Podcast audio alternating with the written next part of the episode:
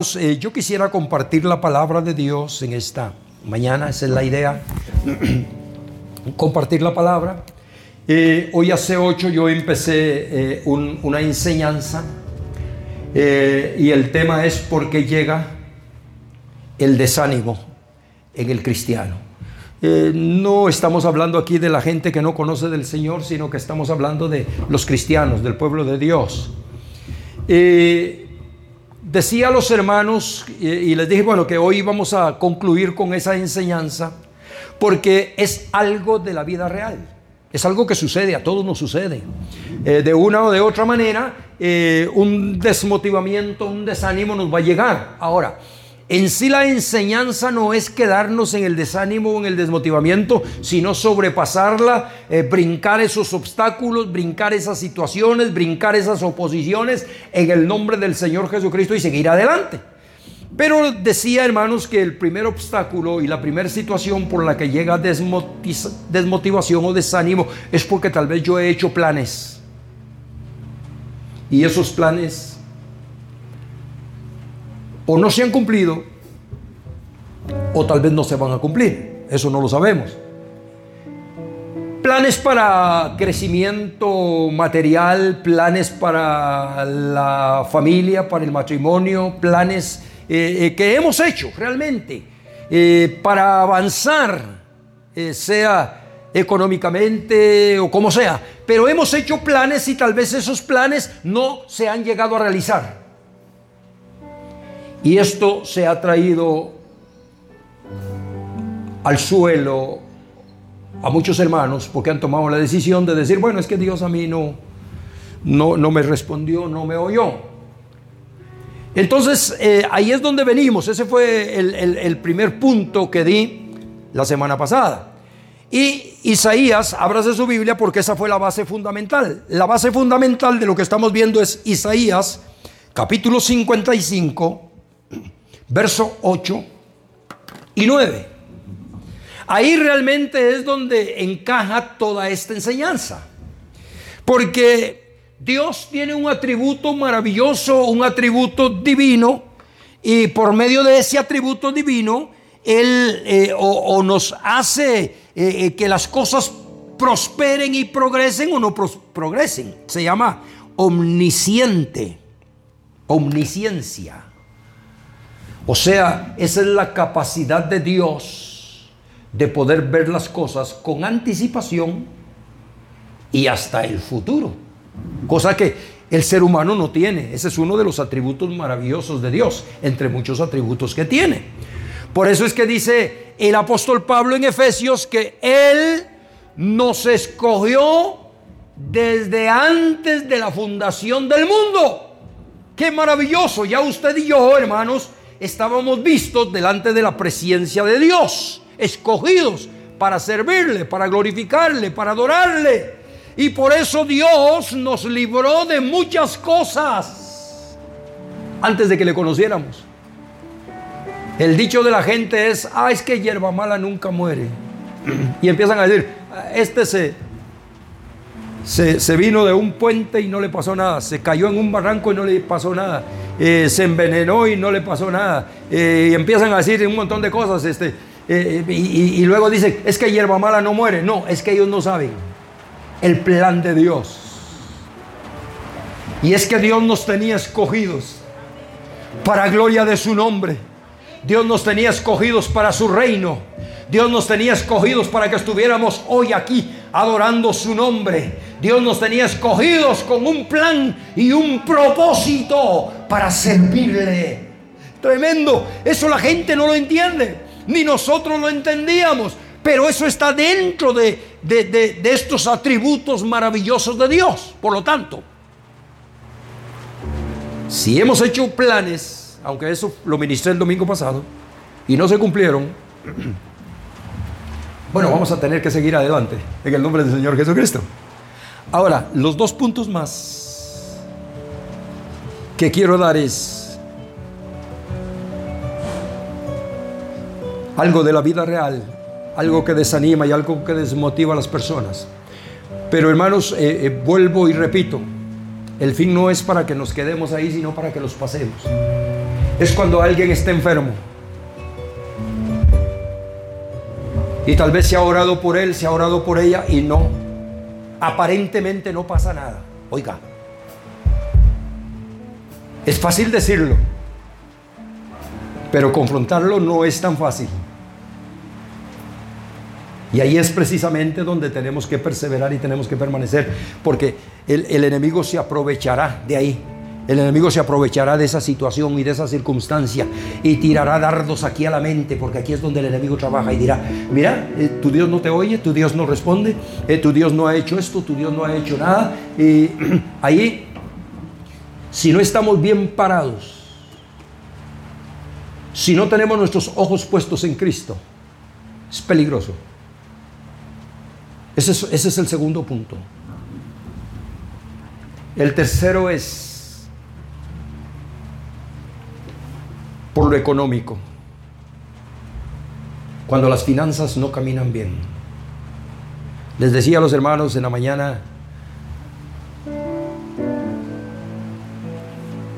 en este más de año y medio o año, dos meses o tres meses que estamos de pandemia, hay más de un hermano que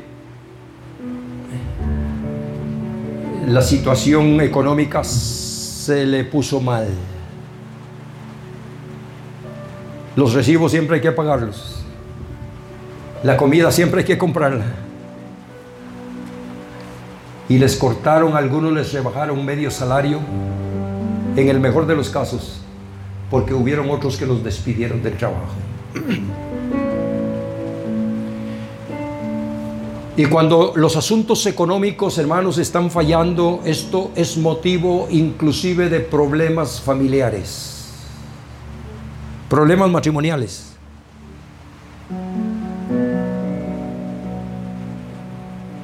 Y aquí es donde se complica el asunto para muchos cristianos, muchos hermanos. Y aquí es donde viene tal vez el, desánimo, el desmotivamiento, hay muchas cosas, hermanos, que, que pudiera mencionar por las cuales el desánimo, el desmotivamiento llega, pero eh, la idea no es saturar de, de, muchas cosas, porque tampoco es que estamos diciendo, bueno, eh, tiene razón, entonces apártese de Dios. No, la idea es que este mensaje nos ayude a perseverar. Y como decía antes, no es fácil. Pero la palabra de Dios dice, sed fiel. ¿Hasta dónde? Hasta la muerte. Apocalipsis, sed fiel hasta la muerte. Dos días y yo te daré, dice, la corona de la vida eterna. No ha sido fácil.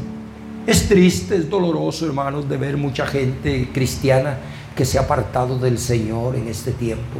Y como decía, con razón o sin razón, con justificación o sin justificación, porque depende del punto donde cada quien esté viendo la situación, las circunstancias o el obstáculo, de ahí depende su fortaleza, su debilidad. Pero nosotros en el Señor Jesucristo, hermanos, sabemos que si hay cosas que Dios no ha permitido que sucedan o que se cumplan, aunque yo puedo decir, hay cosas que estamos orando, que estamos pidiendo, que estamos clamando, cosas que nosotros vemos que realmente no son malas. Pero aún así, no ha sucedido. Isaías capítulo 55, les dije, y versículo 8 y 9. Porque mis pensamientos no son vuestros pensamientos. Dios en su omnisciencia, con su atributo divino, todo lo sabe. Él tiene todo el conocimiento en cuanto al pasado, al presente y al futuro. Oiga, qué tremendo. Nuestra mente es muy limitada, hermano.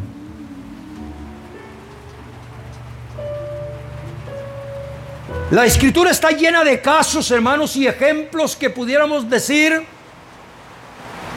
¿Quién iba a pensar que Dios tenía preparado a un niñito, a Moisés,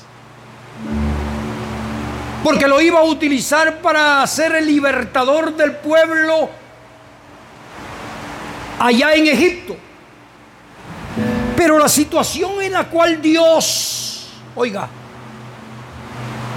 lo preparó y lo libró no era la mejor. En ese momento se dio la orden de Faraón de, destruir y matar a todo niño pequeño. O sea, no era el mejor momento. Pero como Dios tiene toda la capacidad, toda la sabiduría, como Dios conoce y Dios puede mover hasta lo que no se quiere mover, porque Dios tiene poder, Dios hizo lo que tenía establecido hacer. Y cuando Dios tiene algo establecido, hermano, ni el mismo diablo puede oponerse, porque el cielo y la tierra pasarán, pero la palabra de Dios permanece para siempre.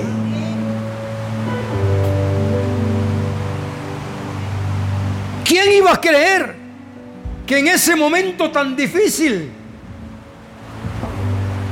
y del mismo que había dado la orden para matar a los niños en la propia familia de él, iba a haber quien lo cuidara. Iba a haber quien se responsabilizara. A cómo Dios mueve las, las piezas y los contactos. Dios estaba visualizando que este hombre le iba a servir cuando sea de grande. La mamá no sabía eso.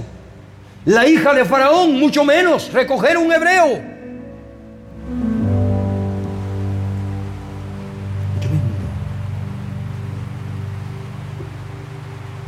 Hay cosas que nosotros no entendemos, hermano. Como nuestra mente es limitada y es tan pequeña, no entendemos y no comprendemos. Lo que sí tenemos que saber es que Dios no se equivoca. Dios no falla. Esto es en sí la enseñanza. Mis pensamientos, dice, no son vuestros pensamientos ni vuestros caminos mis caminos, dijo Jehová. Como son más altos los cielos que la tierra, así son mis caminos, más altos que vuestros caminos, y mis pensamientos, más que vuestros pensamientos.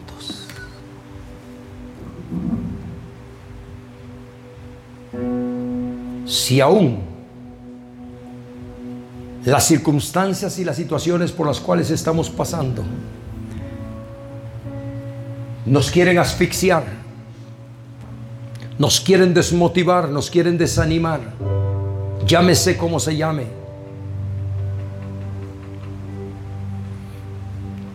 Solo quiero recordarle que Dios no falla que Dios no se equivoca.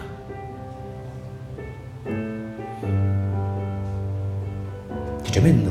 Hay situaciones, hermanos, que a veces hemos tenido que, sí que llorar allá, en un rincón.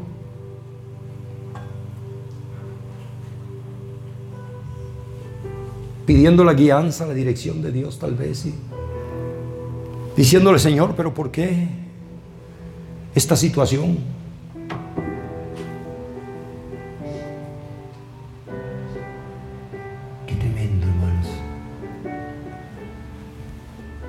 Hoy vamos a orar para que Dios nos siga ayudando y nos dé esa fuerza. Y que todo dardo del enemigo, todo pensamiento contrario a la obediencia de Cristo que ha venido a nuestra mente, sea destruida.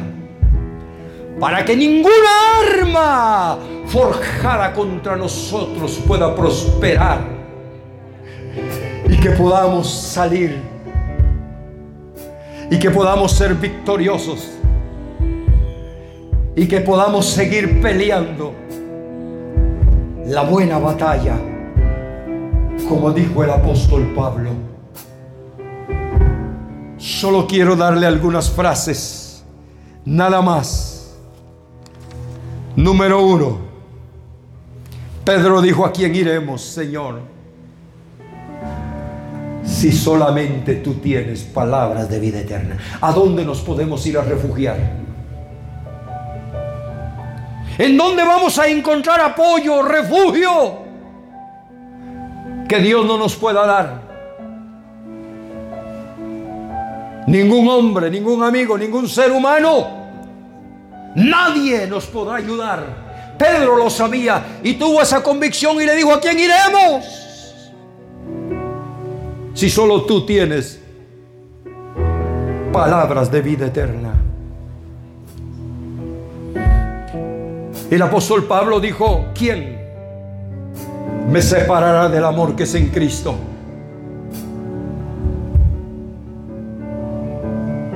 Ni lo alto, ni lo bajo, ni lo presente, ni lo porvenir, nada ni nadie, dijo, me podrá separar del amor que es en Cristo Jesús. Señor nuestro. ¿Qué más?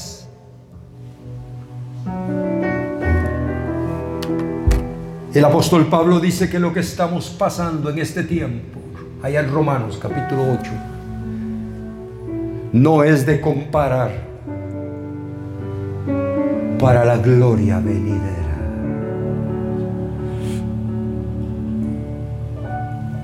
Mi hermano, mi hermana, vamos a orar. Yo voy a orar para que Dios nos ayude a pasar cualquier circunstancia, cualquier situación adversa. Y que nos dé fuerzas para brincar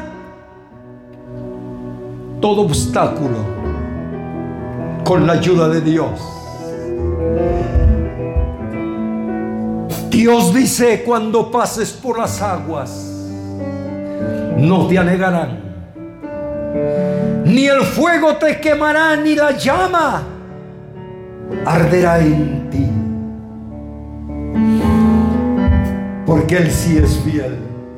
Se vale que tengas que llorar, llora, no importa. Se vale que te apartes por allá en un lugar, en un rincón, llorar, no hay problema. Dios no ignora.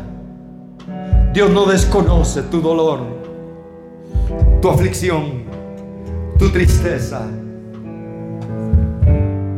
tu necesidad.